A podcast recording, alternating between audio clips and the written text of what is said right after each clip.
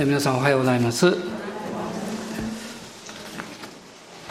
え福音を伝えた人たちというシリーズでえお話をしておりますけれども今日は使徒行伝の9章1節から20節まで少し長いんですがこのところから最大の宣教者使徒パウロこのパウロについてお話をしたいと思います。使徒行伝9章の1節から20節です。まあ、訳がいろいろ違うかも分かりませんがあまり気にしないであの一緒に読んでいただきたいと思います。さてサウロはなおも主の弟子たちを脅かして殺害しようと息巻き大祭司のところに行ってダマスコの諸街道宛ての手紙を求めたそれはこの道のものであれば男でも女でも見つけ出し縛り上げてエルサレムに引いてくるためであった。ところがサブロが道を進んでダマスコの近くまで来た時突然天からの光が彼の周りを照らした。彼は地に倒れて自分に語りかける声を聞いた。サウロサウロなぜ私を迫害するのか。彼が「主よあなたはどなたですか?」と言うと答えがあった。私はあなたが迫害しているイエスである。立ち上がって町に入りなさい。そうすればあなたがしなければならないことが告げられる。同行していた人たちは声は聞こえても誰も見えないので物も言えずに立っていた。サウロは地面から立ち上がった。しかし目を開けていたものの何も見えなかった。それで人々は彼の手を引いてダマスコに連れて行った。彼は3日間目が見えず食べることも飲むこともしなかった。さてダマスコにアナニアという名の弟子がいた。主が幻の中でアナニアよと言われたので彼は主よここにおりますと答えた。すると主はこう言われた。立ってまっすぐと呼ばれるを通りに行きユダの家にいるサウロという名のタルソ人を訪ねなさい。彼はそこで祈っています。彼は幻の中でアナニアという名の人が入ってきて自分の上に手を置き再び見えるようにしてくれるのを見たのです。しかしアナニアは答えた。主よ私は多くの人たちからこの人がエルサレムであなたの生徒たちにどんなにひどいことをしたかを聞きました。彼はここでもあなたの名を呼ぶ者たちを皆捕獲する権限を最首長たちから与えられています。しかし主はアナニアに言われた。行きなさい。あの人は私の名を違法人王たちイスラエルの子らの前に運ぶ。私の選びの器です。彼が私の名のためにどんなに苦しまなければならないかを私は彼に示します。そこでアナニアは出かけて行ってその家に入りサウロの上に手を置いていった。兄弟サウロあなたが来る途中であなたに現れた主イエスが私を使わされました。あなたが再び見えるようになり精霊に満たされるためです。すると直ちにサウロの目から鱗のようなものが落ちて目が見えるようになった。そこで彼は立ち上がってバプテスマを受け食事をして元気になった。サウロは数日の間ダマスコの弟子たちと共にいて直ちに諸街道でこの方こそ神の子ですとイエスのことを述べ伝え始めたありがとうございました。まあ、使徒パウロ、えー、この、えー、名前はですねあのギリシャ名で小さいという意味なんですね。あのヘブル名では、えー、サウロ、まあ、旧約ではサウルという王様がいますけど、まあ、同じあの意味なんです。まあ、彼は、初代教会の最大のこう宣教者であり、また違法人の使徒というふうに呼ばれた人です。この新約聖書27巻のうちの13の書物を主に導かれて書いた人物でもあるわけです。このパウロのこの出身地は現在のトルコですね当時は小アジアというふうに呼ばれていましたこのちょうど東の下の方にキリキア州というのがあるんですがこのキリキア州の首都があのタルソというところだったんですね。そのタルソで彼は生まれたこのユダヤ人であったわけです、えー、彼は自分でも紹介しておりますけどもベニヤ民族のこう子孫でパリサイ人である。もうそして生まれながらのこのローマの市民権を持っていた。こういう非常にユニークな普通で見ますと非常にこう恵まれたそういう存在でもあったわけです。でタルソという町はどういう町かと言いますと、まあ、海岸からですね、まあ、数キロぐらいあの奥地に入るそうです。そこは肥沃な平原の真ん中に位置した町で、まあ、人口も大きくって市民は裕福であったそうです。まあ、その一つはこの商業の中心地であったわけです。ででも同時にこの学問のこの中心地でもあって、当時は3つの町が学問で有名でした。あのギリシャのアテネ、そしてエジプトの北にありますアレキサンドリア、そしてこのキリキアにありました、タルソという町なんですね。いわゆる三大大学都市の一つであったんです。でそして内容的にはですねこのタルソの大学が、まあ、知的に優秀さを誇っていた、まあ、そういうあのところであったそうです。まあ、彼のまあ、両親がどういういきさつでここへ来たのか分かりませんけれどもユダヤ人でしたから、まあ、何らかの理由で、えー、この離散して、えー、タルソにやってきて、まあ、そこでおそらく、まあ、事業か何か成功したんだと思いますね。で当時あのローマの市民権を持つというのはお金で買うこともできたそうですけどかなり高額でないといけないしまた特別なあの、まあ、特権がそこについてきますのであのそんなに簡単に手に入れることはできないんですでもこのパウロは生まれながらのローマの市民権を持っているというそういう存在だったんですねで一つの特権はあの何か問題が起こっても簡単に裁かれたりすることはできません。あのローマの最最高のこの法廷に訴える権限というものを持っていたわけですね。で彼はこのタルソで生まれ育ったわけですけれどもタルソはこのギリシャ文化いわゆるヘレニズム文化がかなりこう、えー、支配していたところなんです。ですから彼はそういう文化にも触れて後にこの違法人伝道にこの用いられる準備というものがなされていったわけです当然彼はヘブル語だけではなくギリシャ語も堪能であったんですねで同時に実はこの時期にイエス様がいらっしゃったんですこの時代というものをこう一緒にこう見てみますとイエス様の誕生の方が少し早いと思うんですがあの世代としてはタルソのパウロとこの、ナザレにいたイエス様は同世代なんですね。でイエス様が十字架につけられなさった時、まあ、実は、パウロもですねこのエルサレムにいたという可能性が大きいんです。でも直接会ったことがないんですね。あのパウロはま優秀な人物でした。でおそらくま13歳で成人を迎えますので彼はその後エルサレムに留学をしましてあの、まあ、親戚の家に滞在したんでしょうけれども当時この1世紀でにおいては、まあ、最高のこの学者ラビというふうに言われてたんですけど、まあ、1世紀最大のラビですねガマリエルという人物の門下生になりました。まあ、彼はそこで訓練とこのラビになるための学び訓練というものを受けたわけです。でこのガマリエルという人物はですねあの当時の人々からは立法の美というふうに呼ばれていたそうです。非常に尊敬されていたそういう人物だったんですね、まあ、頭脳が明晰で、えー、そしてこの父祖の言い伝えをしっかり固く守る人物。いわゆるパリサイ人であったということなんです、まあ、そのもとで、まあ、パウロがこの学問をこう身につけていくわけです、ま、よく考えてみますとですねイエス様がお生まれになってナザレで、まあ、おそらく子供時代この道端で一緒に遊んでおられたでしょうね。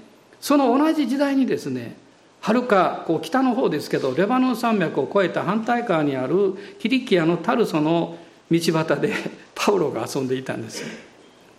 この2人がですね、えー、いつか後に、まあ、一つのこう流れの中で大きく人生が関わっていくというのは誰も知らない。神様の大きな摂理の中でそうなったんですね。神様の摂理って不思議だなと思います。私は高校2年生の時に何のために生きてるんだろうって思いがすごくあってえー、まあ、そのことが根底にあってですね夏休みにあの能登半島に旅行に行きま旅行というよりもリュックを下げてですね確定に乗って金沢まで行って あとはヒッチハイクでうろうろしてたんですけども、えー、自分の人生って何なんだろうと思いました。お金もなくなってお腹はすくし最後に兼六園に行きましてカレーライスを食べたらお金がなくなってしまいました。帰りの電車賃はちゃんとチケット持ってたので大丈夫だったんですけどでもその時に私の心の中にその北陸という何かこう印象というかイメージが深く残ったんですね。その翌年に私はイエス様に導かれたんですけれどもまさかその時に将来北陸の女性と結婚するなんて夢にも考えていませんでしたしまたそんな出会いなんかはもう本当に想像もしませんでしたしそれだけじゃなくって北陸の働きのために神様が私を用いてくださるとは全く分からなかった。でいまだにそうですよね私の教会は関西を中心にありますし北陸には御言葉の家もありませんしででも私は北陸にえ少なくとも150回以上集会のために行っています。500以上集会してきました。でも一つの思いがあってここでは教会は作らない。これは私の使命じゃないから。でも私と妻は結婚して祈りました。神様どうぞ何かお役に立つんだったら北陸のために用いてくださいという祈りをずっとしておりました。まあ、神様思いがけない方法でこの CPM というミニストリー導かれて北陸から生まれたんですけどもう25年ですねいまだにそれが続いているんですね。神様の見える範囲は大きいです。私たちは小さな範囲しか見ません。自分の人生の関わりしか見えません。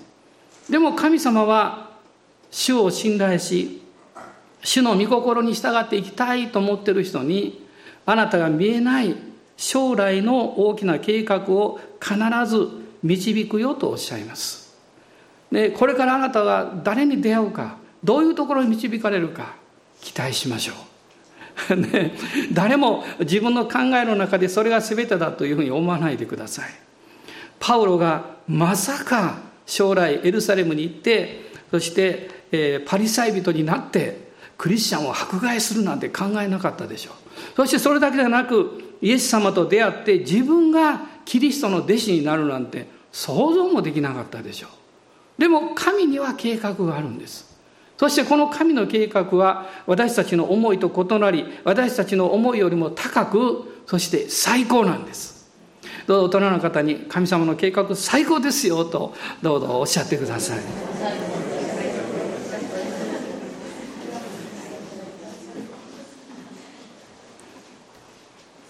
まあ、初代教会の最初の殉教者はこのステパノという人です。まあ、おそらく AD の33年頃だというふうに言われています。その時実はすでにパウロはそこにいました。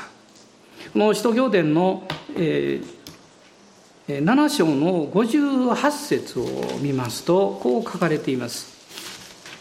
58節ですね。そして彼を町の外に追い出して石を投げつけた。商人たちは自分たちの上着をサウロという青年の足元に置いた。とこう書かれています。ここでサウロは青年であったと言われています。この当時の青年という表現は大体二十歳前後から30歳前後なんだそうです。でもパウロはもうすでに当時のいわゆる最高機関であったサンヒドリンのメンバーに加わっていた可能性があります。そのサンヒドリンというのは宗教的政治的な最高機関なんですね。議長と副議長がいてあと69人の議員がいたわけです。あのガマリエルもその一員でした。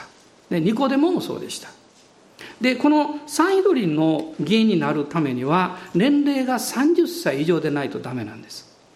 ですからおそらくパウロは3031ぐらいだったんじゃないかなと思います。彼は直接ステパノに石は投げませんでしたけど石を投げている人々の上着をこう見ていたんですね。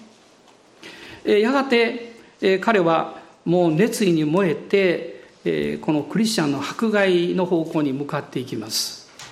彼は大祭司のところに行ってこの9章の前半に出ておりましたけどこの許可証をもらってですねえ、もうずっと北の方の、えーえー、まさか彼がそこに行くと思ってなかったでしょうがダマスコという町まで行ってクリスチャンを捕らえようとしていたわけです。これも実は大きな神様の計画だと思うんですね。パウロはなぜダマスコまで行ったんでしょう。そこに行くまでもいろんな町もあったしですね。あのエルサレムでも捕らえられていないクリスチャンはたくさんいたわけです。でも神様は不思議にいろんな環境や状況を用いてまずそしてその人の心の中に願いを与えられて導かれます。ピリピの2章の中にあなた方の中に願いを与えかつそれを実現に至らせるのは神であってそれは神の良しとされるところだからですと書かれています。あなたの中に良い願いが与えられたならそれを無視しないでください。あなたの中に神様が導かれているんだろうなという方向性に沿った思いが与えられたならば簡単に私はできないと言ってやめないでください。その道をもう一歩進んでいただきたいんです。もう一歩踏み出していただきたいんです。そうすれば神様の大きな計画をあなたは見るようになるわけです。まあ、サウロはこのダマスコの途上でイエス様と出会ってこの奇跡的な体験をするわけです。この9章の4節5節にありましたけれども天から光がですね差し込んできて彼の周りを照らしたと書かれています。非常に不思議なある意味ではイエス様との出会いを彼は経験するんですね。彼はまず光を見たんです。その次に声を聞いたんです。イエス様の姿を見たわけではありません。声を聞きました。でその声は「サウロサウロなぜ私を迫害するのか」まあ、パウロという人はですねあの頭の良い人ですからね。彼は思わずですね「いや私あなた迫害してませんよ」って私はあのクリスチャンを迫害してるんだ。まあその当時までクリスチャンではありませんがその道の異端者を迫害してるんだ。と考えた。でもイエス様はなぜ私を迫害してるのかと言いました。その瞬間に彼の頭の中がうわーっとなったと思うんです。どう結びつくんだろうってそして彼はどういう経験をしたかというと地に倒れたわけです、まあ、後にこのガラテヤ人の手紙の一章の11節と12節を開いていただきたいんですがガラテヤ書の1章の11節と12節です。兄弟たち、私はあなた方に明らかにしておきおきたいのです。私が述べ伝えた福音は人間によるものではありません。私はそれを人間から受けたのではなく、また教えられたのでもありません。ただイエス・キリストの啓示によって受けたのです。おそらくこのことをパウロが書き記した時にこのダマスコ登場の天からの光を受けて倒れたその経験が重なっているはずです聖書は学ぶことができます歴史的にも興味深いものでしょう文学的にも素晴らしいです聖書ほど古いこの書物で、えー、こんなにたくさんの写本が残っている書物は世界中にありません。しかし聖書の一番伝えたいことは学ぶことではありません。あなたの人生に命を与えることです。あなたの人生を闇と罪の力と死から救い出して永遠の命を与えることです。あなたの眠っていた本来のあなたの使命を神がキリストによって回復してあなたの人生を豊かにしそして神の栄光を表すためにあなたを用いるというのが目的です。ですから頭理解というのは必要なんですがその理解によって全て福音を受け取ろうとするとこれは永遠に無理です。ある人たちは理解をまあ何とか理解をしようとしてなかなか信じるところに入りません。ある人々は信じているんですけどまた自分の生活を見てうまくなってないもうこんな問題だらけだから信じるのは難しいと考えます。あるいは信じていても洗礼を受けようとはしません。でも私はこう申し上げたいんです。今日もこのメッセージはたくさんの人々が聞きます。インターネットを通してですね。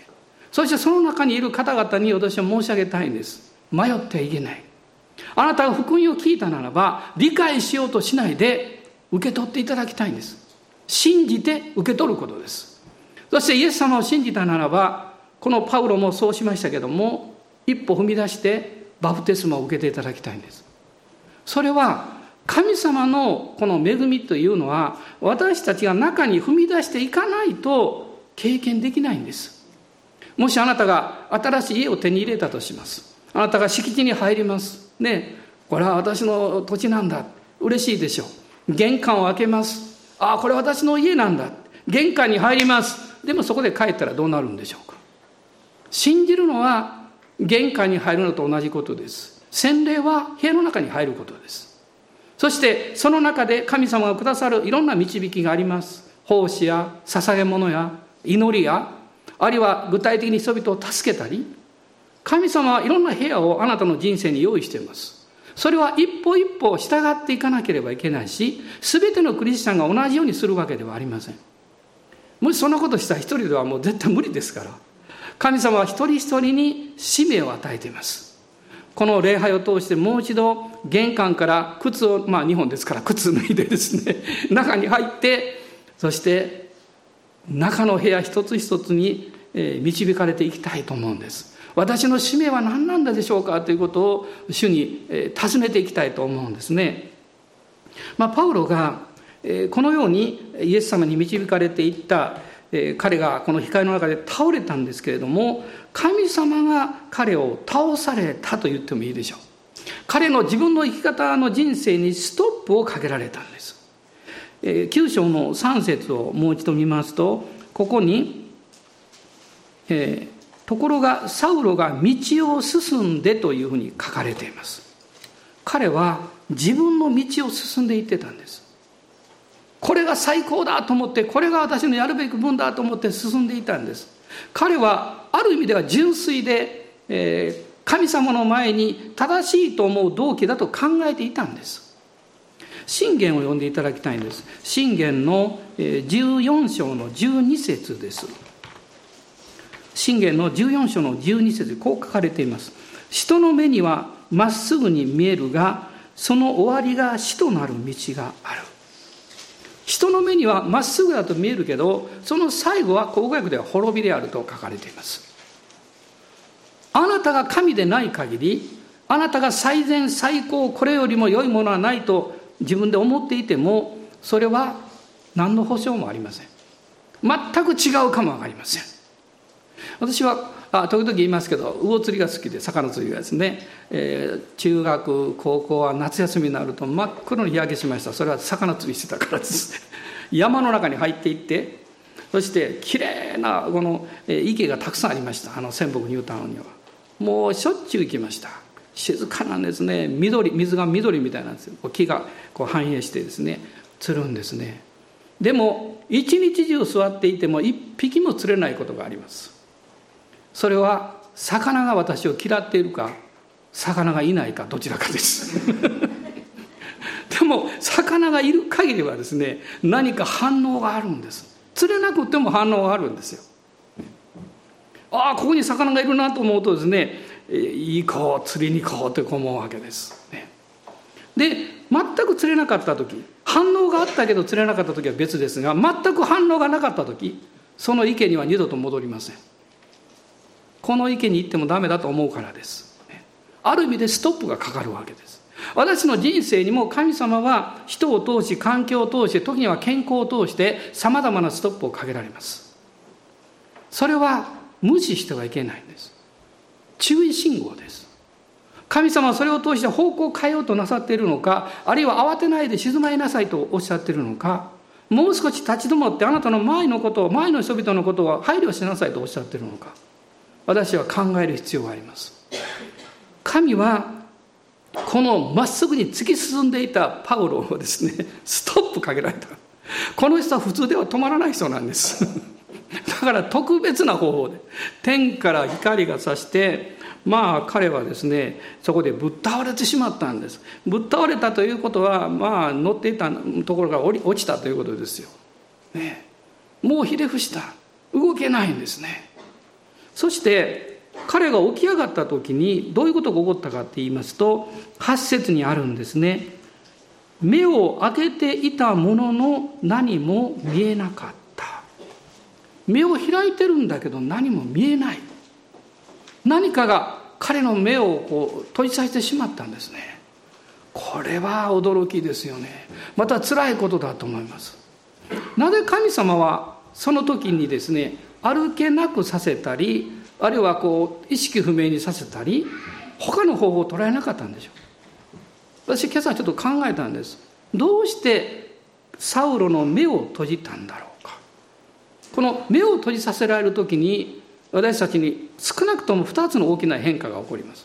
一つはあまりこう急いで動けなくなるということです。で慎重にしなきゃいけませんもう一つはですね、え、反応することがゆっくりになります。つまりそれは考える時間が多くなるということです。私も1900えっ、ー、とあごめんなさい。2011年から あのこの目のこう問題があってですね、えー、目を閉じることが多くなりました。ますます眠るのが早くなりました。目を閉じると眠ってしまうんですね。でもそれだけじゃないんです。考える時間が非常に大きくなったように思います。でいろんなことがあって今まではこう見て聞いてこう読んでこう考える時間が多いんですけどそれが全部遮断されます。まあ辛いのは聖書を読みにくくなったり本が本を読むのがちょっと鬱陶しくなるんですね。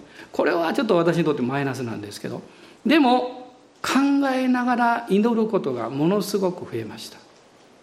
考えながら祈る時こういうになるんです。神様これどういうことでしょうか？私の心の目を開いてください。あなたが教えてください。また私が今やろうとしていることが本当にあなたの御心に沿っているのかどうかどうぞ私に語ってください。時には主が深いところを触れられます。そして自分の中で砕かれるという経験をします。神様はなぜあなたを取り扱うんでしょう。第一の目的はあなたを清めるためです。清めって何かっていうとそれはあなたの人生の良さではなくて神様に間に合う器の方に変えられるということです。だから神神の目において記憶されるわけです。間に合う器という表現を手モテにパオロは書きましたけれどもそういう経験をします。砕かれることは清められ性別されていきます。砕かれることは自信を失うと同時に神様を信じることによって信仰の霊を多く持つようになります。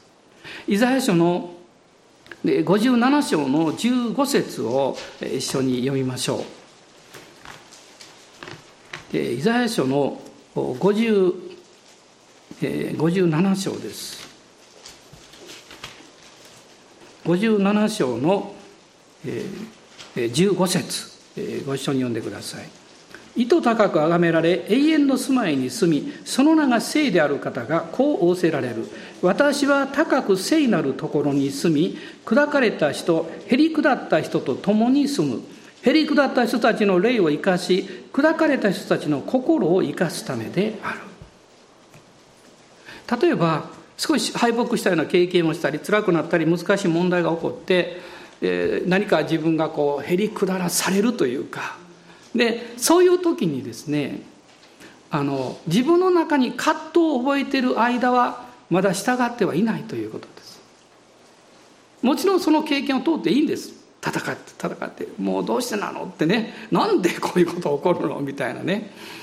でもそのうちにだんだん降参します。もう主は明日あなたに委ねます。へり下れたへり下ることができた時には必ず平安が来ます。平安だけじゃないです。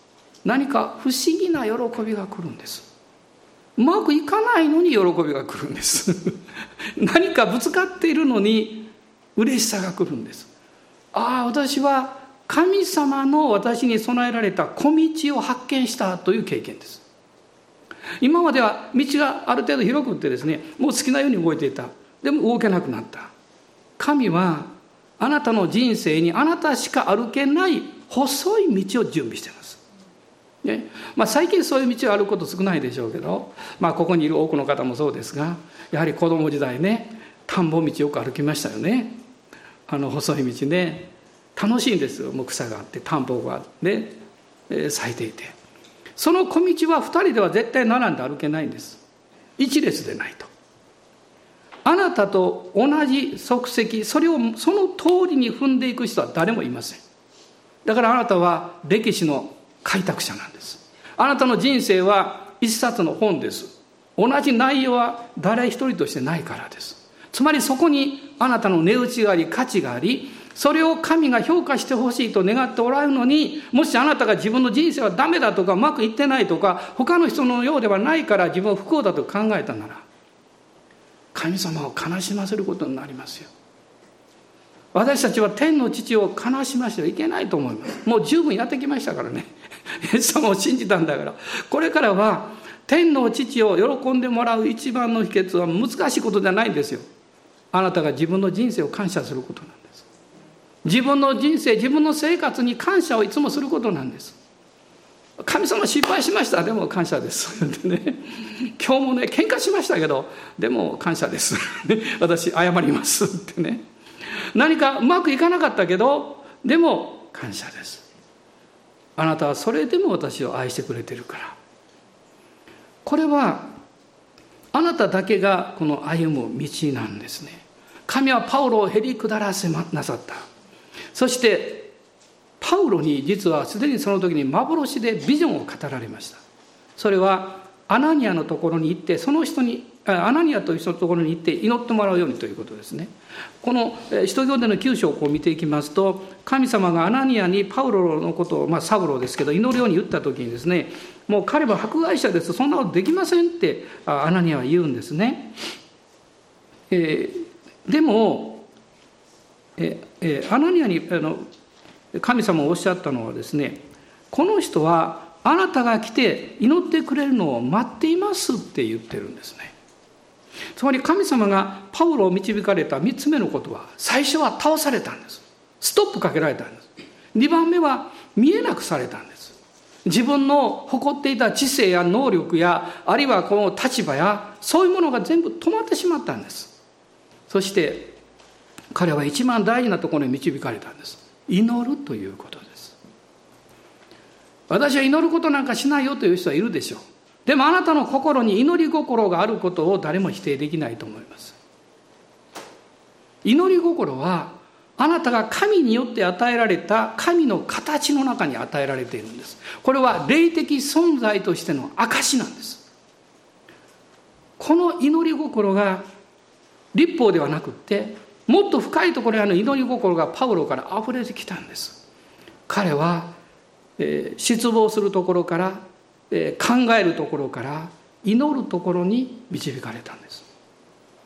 砕かれへり下らされる時に私たちはそのように導かれます。最初は腹が立つかも分かりません。最初はイライラするかも分かりません。そのうちに考えます。何が間違ってるんだろう。ひょっとしたら私は自分が変わらないで周りを変えようとしていたのかもわからない。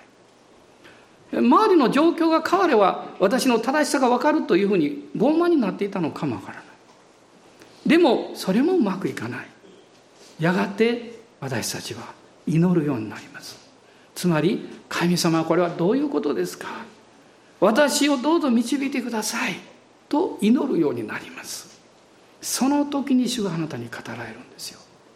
その時にあなたは聞くことができるんです。エリアもそうでした。あんなすっごい働きをしてバールとアシトレテの預言者合計850人ですよ。キション川で撃ち殺したんです。でもたった一人イゼベルの声で彼は逃げていったんですね。もうあの北の方からですね南の端しかももうイスラエルのもっとしたシナイ山まで逃げていったんです。でも彼は主の声を聞くことはできませんでした。彼が最後に主の声を聞いた場所はどこなんでしょう？シナイ山のホラー穴に入った時なんです。もうこれ以上どこも行けないんです。ホラー穴とトンネル違うでしょ。トンネルで出口あるんですよ。ホラー穴は出口がない。タコツみたいなもんです。同じところから出てこない限りは出口がないんです。彼はもうそこでもう絶対絶命です。もう最悪の状態です。自分に失望しまた自分の取った行動の愚かさにも恥ずかしさを感じもうもう顔を誰にも合わせたくないような心境だったでしょう。その時に主がおっしゃったんです。エリアよあなたはここで何をしてるのか。皆さんはそういう経験をお持ちでしょうか。自分に失望して「もうイエス様はもう私嫌です。自分なんか大嫌いです」って言って「神様なんで答えてくれないんですか?」こんな辛い目をずっと続いて持ってるのにどうして答えてくれないんですか？もがきます。もう文句言います。別にいいんですそれで。私たちは罪深い人間ですから。でも感謝のことにどんなにつぶやいてもどんなに文句言ってもどんなにもがいても力が尽きる時が来るんです。ね面白いですね。力が尽きてもう神妙になって、この時に主がおっしゃるんです。あなたは何をしているのか。あなたは何をしているのか。外へ出なさいと。でエリアはその洞穴から出てくるんですよ。その時に主が語られるんですね。アブラハムも神様が語るためには天幕から出す必要がありました。彼が一番居心地の良い場所から神様はアブラハムを引っ張り出しなさいました。神が呼ばれる時決して強制的になさいません。じっと待ってます。神様ほど忍耐強い方おられないでしょう。エリアはついに出て新しい3つの使命をいただくんです。その一つがエリシャに油注ぎをして預言者として後継者にすることでした。私たちにも皆務めがあります。使命があります。私はもう発見したことがあるんです。ね。まあこんなこと言っても皆さん分かってるでしょうけど。年齢とともにやるべき使命があるということです。もちろん立場とともにやるべき使命もあるんです。その使命はある意味で変わっていくんです。大きな目的は変わりません。神の栄光を表すためです。そして自分の人生を感謝して生きることです。共に置いてくださっている家族や友を喜ぶことです。私の人生には価値があるんだということを信頼することです。私の一つの小さなことが他の人の益になり助けを与えることができるんだということを信頼することです。そうすれば変わるんですね。先日ある方がこういう連絡をくださいました。私の人生の毎日の中の一言一言が他の人に力を与えることができるんだということを発見しましたと書かれてました。私は嬉しかったです。そうなんですよって。それがあなたの生きる使命なんです何かができたことではないんです。他の人に元気を与え命を与え力を与え喜びを与え自分の人生を感謝できるように私たちが支えることなんですよ。私はこの週もそういう使命を与えられていると思います。この使命をしっかり受け取った人はきっと今週難しい人に出会います。今週失望してる人に出会います。なんで神様私がと思うでしょう。そういう場面にねあの出会います。それは神が今日すでにあなたにその人を励まし力を与える恵みをくださったからです。それを受け取りましょう。あれや感謝します。神はパウロを祈らされてそして彼をこのアナニアを通してですね癒され彼の将来についてのメッセージ予言を受け取りました。違法人の人として働くその証明を受け取りました。しかし彼はそれをすぐにやったわけではありません。これからまだですね長い年月が必要だったんです。神は二度油注ぎを与えられます。あなたが救われるために救われた時に神は証明をくださる。変えた働きミニストリーとして自分の使命として受け取っていくための油注ぎです。その間には何年何十年という期間があります。あなたが十分に備えられないのに慌てて主に使えないでください。あなたの器が十分に性別されないのに私がこれができるからとか言ってやらないでください。それはかえって悪くさせます。主がおっしゃる時がやってくるんです。黙っていても神はあなたを引っ張り出される時が必ず来るんです。私は内側にある燃えるようなものをそのまま密かに持っていよう。エリシャがそうでした。時が来るんです。ヨルダン川を渡ってその時にエリアが聞きました。あなたは私に何をしてほしいのか。その時にエリシャは持っていた熱いものを初めてつけたあの答えたんですよ。あなたのこの2倍の霊が欲しいって言ったんです。お立ち上がりください。神は今日も私たち一人一人を召していらっしゃいます。今日立っていても心の中で倒れるでしょう。あるいは私は分かってる見えてると思っていても主はあなたの霊の目をあなたが見えてると思ってる霊の目を閉ざされるでしょう。そして神があなたの目を開かれます。あなたの耳を開かれます。あなたに深い祈りを与えられます。主よあなたの心を教えてください。私はそのようになりたいですしそのように歩みたいです。今私が持っている100%それをもう一度あなたにお預けしますから主に委ねていくんです。アーメン感謝します。御言はこう言いました。誰も聞いたことがない見たことがないそのことを神が御霊によって掲示してくださる。パウロはその経験をしました。私たちも今日そういう経験をします。今ご一緒に主を礼拝しましょう。アーメン。ーメンアーメンハレルヤアーメン感謝します。ハレルヤ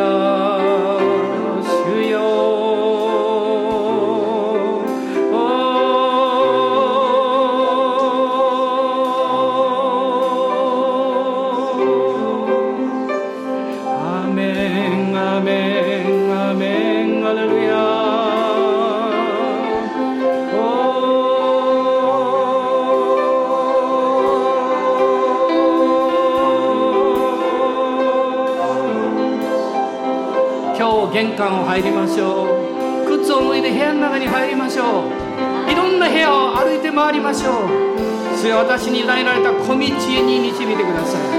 私は喜んで従います。喜んで捧げます。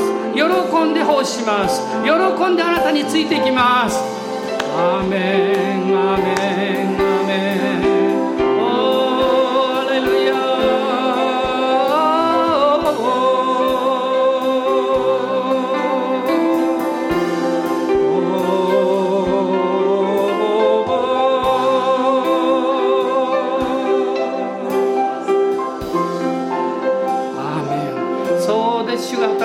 あなたにこの種も導かれるでしょう。クリスチャンにとって毎日が奇跡なんです。毎日が祝福なんです。毎日が楽しいんです。世の中の人は憂鬱な顔をなさるでしょう。こういう時代ですから。でもあなたは笑顔で行くんです。あなたは何か宝くじが当たったような顔で行くんです。ハレルヤアメン。ハレルヤ感謝します。主が素晴らしいことをなさるから。誰も見たことのない。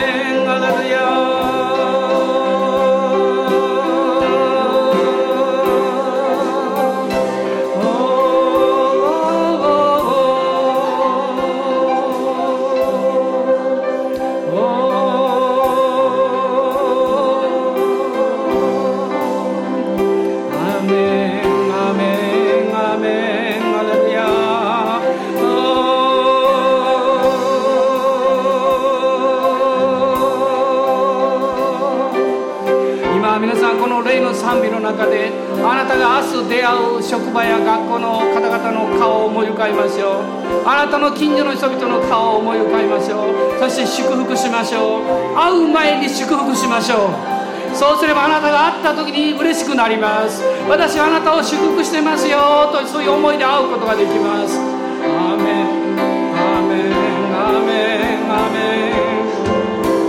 ン。何か明日問題に直面しなきゃいけない方難しい課題が残ってる方そのことを祝福しましょう。恐れないで向かっていきましょう。前進しましょう。アーメン。アレルヤ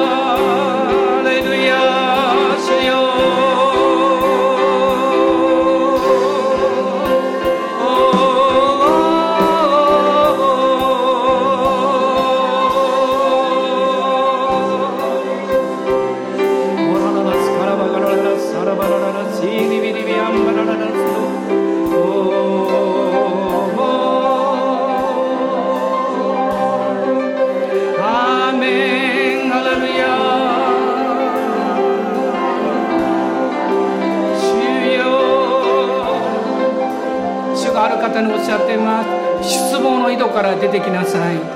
失望の井戸から出てきなさい。私はあなたを慰めあなたに力を与える。アーメンアーメンアーメン。アレルヤ主よ。おーイエス様感謝します。おーイエス様感謝します。ハレルヤ先週何かひどいことを言われた人。その言葉が突き刺さっている人今日主がそれを引き抜いてくださいました。血潮で癒してくださいました。そしてあなたに勝利を与えてくださいました。許すという勝利を与えてくださいました。アーメン。アーメン。御霊の注ぎ世界。ちょっと高いね。低くしましょう